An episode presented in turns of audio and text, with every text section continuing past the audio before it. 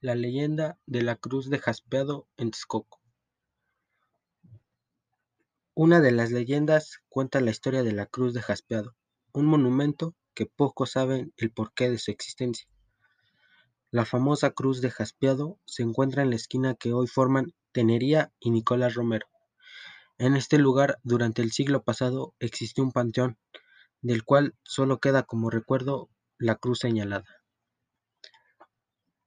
La, leyenda nos refiere los problemas que tenía un padre e hijo de la familia Jaspeado. Ese último golpeó a su progenitor, por lo cual el padre le lanzó una terrible maldición. Al poco tiempo murió el hijo, siendo sepultado en dicho lugar, pero al día siguiente apareció su mano derecha fuera de la sepultura, por lo que procedieron a cubrirla de, de nuevo con tierra.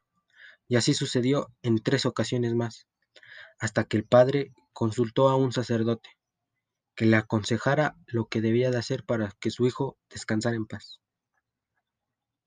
El sacerdote, después de bendecir la tumba, le dijo al padre que construyera un mausoleo lo más pesado posible que pudiera, para que el difunto no pudiera sacar la mano y así lo hicieron su padre.